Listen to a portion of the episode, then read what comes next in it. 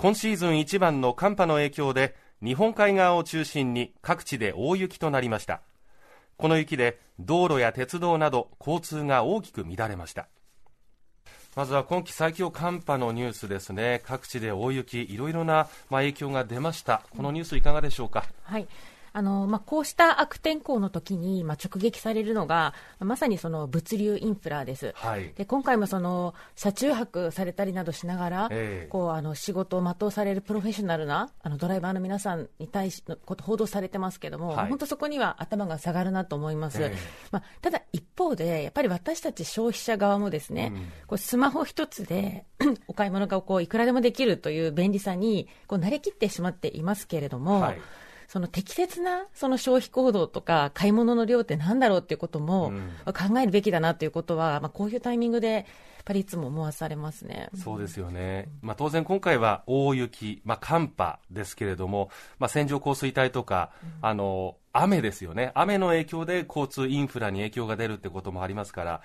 スマホで私たちは操作するけど動いている人たちは人ですよっていう、うんうん、そこの認識ですよね。そうですね、はい、うん、魔法のように物が届いているわけではないですね。はい、えー、ここまでが今週前半のニュースでした。政府は新型コロナの感染症法上の位置づけを大型連休明けの5月8日から季節性インフルエンザと同じ5類に引き下げる方針を決定マスクの着用については屋内、屋外を問わず個人の判断に委ねることを基本とするとしました。週の後半のニュースをお伝えしました。コロナに関しては5類に引き下げということが、まあ、正式に発表されましたね。このニュースいかがでしょう？はい。あのーこの間ですね、あの学校の授業参観に子供の行ったんですけれども、はい、やっぱりいつも思うのが、子供たちってそのコロナ以降ずっとマスクしながら授業を受けて、あの生活をしてるわけですよね、はい、でいろんな行事であったりも縮小されたり、えーうん、簡略化されたりなくなっちゃったりしてきたことがもう3年ぐらい続いていて、はい、コロナの生活での学校しか知らない子どもが結構いるわけですよ。えー、であのやっぱり本来的にはこうあの多様な体験をするべきだし、はい、これやっぱり表情を見ながらのコミュニケーションもとっても大切なことですから、えー、あのどんどん子どものそのコロナ後のあの生活が活性化してほしいなと思うんですけれども、えー、一方こうマスクにも慣れてしまっていて、はい、こう外すのが嫌だとか、えー、あとその怖いっていう子供もやっぱり聞くんですね。はいでお友達の顔知らないとかですね、マスク外したほとんど、でやっぱりここはとはいえその本当の意味でのコロナ後の生活が、あのスムーズにスタートできるように、やっぱり一定のサポートであったりとか、うん、もう大人もあの子供の様子をちゃんとこう見てあげる必要があるんだろうなって思いますね。そうですね、政府コロナ対策分科会の尾身会長もこう言っていて、まあ、重症化しやすい人への配慮、まあ、これも触れつつ、子ども、児童等に対する教育上の配慮、これも重要だということはおっしゃってます。でやっぱりマスクつけてて表情がわからないのは子どもだけじゃなくて保護者も一緒で、今滝川さんの学校って今、保護者会って Zoom ですか、対面になりました？えー、と対面ですね。あ、対面ですか？うちはまだ Zoom なんですけど、みんな画面も消してますし、で、つけていたとしてもマスクもしてるんで、正直ですね、お顔と名前が分かんなくて僕、ちょっとその親同士のコミュニケーションっていうのもですね、なかなか取りにくい状況がありますよね。そうですね。えー、だから感染対策が何よりも優先されるっていう生活が、やっぱりこれから本当に切り替わっていくっていうことをあの期待したいですよね。はい、さあそして今週はですねその他にもさまざまなニュースが入っています、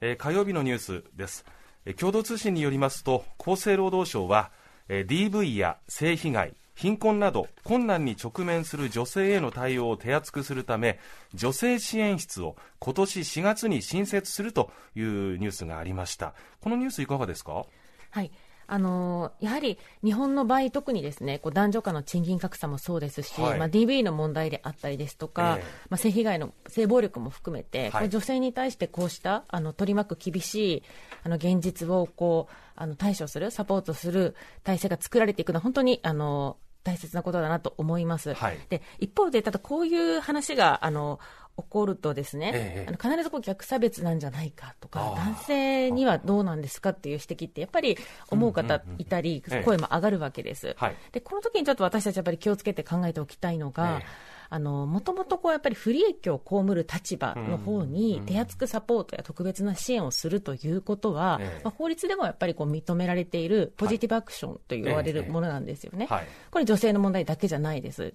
で、ぱりその、みんな同じように公平に扱うこと、同はい。じような扱いをすることが平等なのではなくて、ええ。やっぱりこう不利益を被ってる側の人にええ。特別な支援をすることが平等なんであるという感覚は、ぱり持っておきたいなと思いますね。そうですね、まあ、今はこれ、男女の話でしたけど、当然これ、まあ、世界的に見ても人種とかですね、さまざまなところでこのポジティブアクションの考え方っていうのは重要視されてますよね。本当にそうですね、ん。はい、全くみんなをあの同じ立場にあればですね、ええ。同じように扱うのが平等だと思いますけれども、そもそも立ってる地平が違う場合にはいどういうアクションをすべきなのかということは、あの持っておきたい感覚ですね。うん逆差別の視点自体は大事なんだけれども、そもそも立っている場所が違うでしょ、それを認識していますかっていう、そのメッセージがちゃんと伝わってくれればいいんですけどね。おっしゃる通りですね。ええそして同じく火曜日のニュースなんですが、いやーこれも時代なんでしょうか、角川は1980年創刊のテレビ情報誌、あ失礼しました、年号間違えちゃいました、1982年創刊のテレビ情報誌、週刊ザ・テレビジョンの刊行を3月1日発売号で休止し、月刊ザ・テレビジョンに統合すると発表しました。この動きいかがでしょうか？そうですね、やっぱりこれも時代のあの変遷だという話ではあるんですけれども、ええ。やっぱりその雑誌ってこう情報に飢えてる時代、あの情報がまだまだそんなたくさん今ほど豊富にない時代に、はい。こうあの受け手側が待ち望んで発売日までこうワクワクしながら待っているってはい。い。う形のメディアだったと思うんですね、はい。そういう時代の。ええ。でも今やっぱり自分の子供たちと話をしていても、はい。雑誌の必要性がわからないわけですよ。毎日パソコンやスマホの中にええ。何らかのコンテンツや情報があり溢れてますから、はい。むしろこうメディアの方が人を取り合ってる時代ですよね。ですね、確かに。ただあの情報に一種飢えていて、その発売日をワクワクしながら待つという、感覚自体は、うん。これがもう今後子どもたち味わわないのかと思うと、ちょっとなんかもったいない気はややしたりしてしまいます。そうですね。テレビジョンとか買ってました？買ってましたよ。年末に買ってました。んあのー、特番がいっぱいあるから。そうだよね。そう注その時に目の番組とかさ、あと1週間のテレビ欄が一気に見られるっていうのがなんかすごくお得感ありましたよね。なんか蛍光ペンで囲ったりとか。あうんこれは見るみたいな。充実感ありますよね。そう、やってましたけどあ、ね。ねえ。まあそういう感覚と時代の変化と、ねえ。えーこういうニュースがありましたね。それからですね、木曜日のニュースですね。薬の処方箋を電子化し、医療機関と薬局の間でオンラインでやり取りする電子処方箋のシステムの運用が始まったということです。この動きいかがですか？はい、これやはり大切なのがこうあの過去3年間のその服薬のあの何を処方されたかの情報がこうデータベース化されて共有されるっていうことなんですよね、はい。薬局や医療機関を超えて、え。で非常にそのこれがどんどん進んでいけば、まあ、オンライン診療ですとかと組み合わさって本当にその病院で、ええ。あの長い待ち時間を、あの耐え忍ぶみたいなことがどんどん効率化されていきますから、はい。非常に歓迎すべきことだと 思います。えただ、これができる病院のこの普及率がですね、はい。0.1%とも言われていますので、報道を見,、たんですけれども、えこのあたり一定時間かかるのかなっていう気はややしますね。そうですね、現時点でこれもニュースに書いたのは、利用できるのが全国で154箇所、で東京に関しては4箇所にとどまっているという 記事を読みまして、そうなんですよね、ですからこういう動き自体はまあ歓迎されることかもしれないけど、いや、運用始まったって言うけど、使えないじゃんっていう、これだからマイナンバーカードの時もこういう話ってありましたよね、その保険証との紐付けがうんぬんで便利になりそうだ、でもそもそもの体制整ってないじゃんっていう。病院で使えない。病院で使えないし、薬局で使えないっていう、そういう状況に、まあ、なりかねないわけですよね。で、お薬手帳とか北村さん使います？えっと、持ってますけうど、ん。大体その、あの、薬局行くときに持ってなくて、うん。なんかシールを発行してもらって、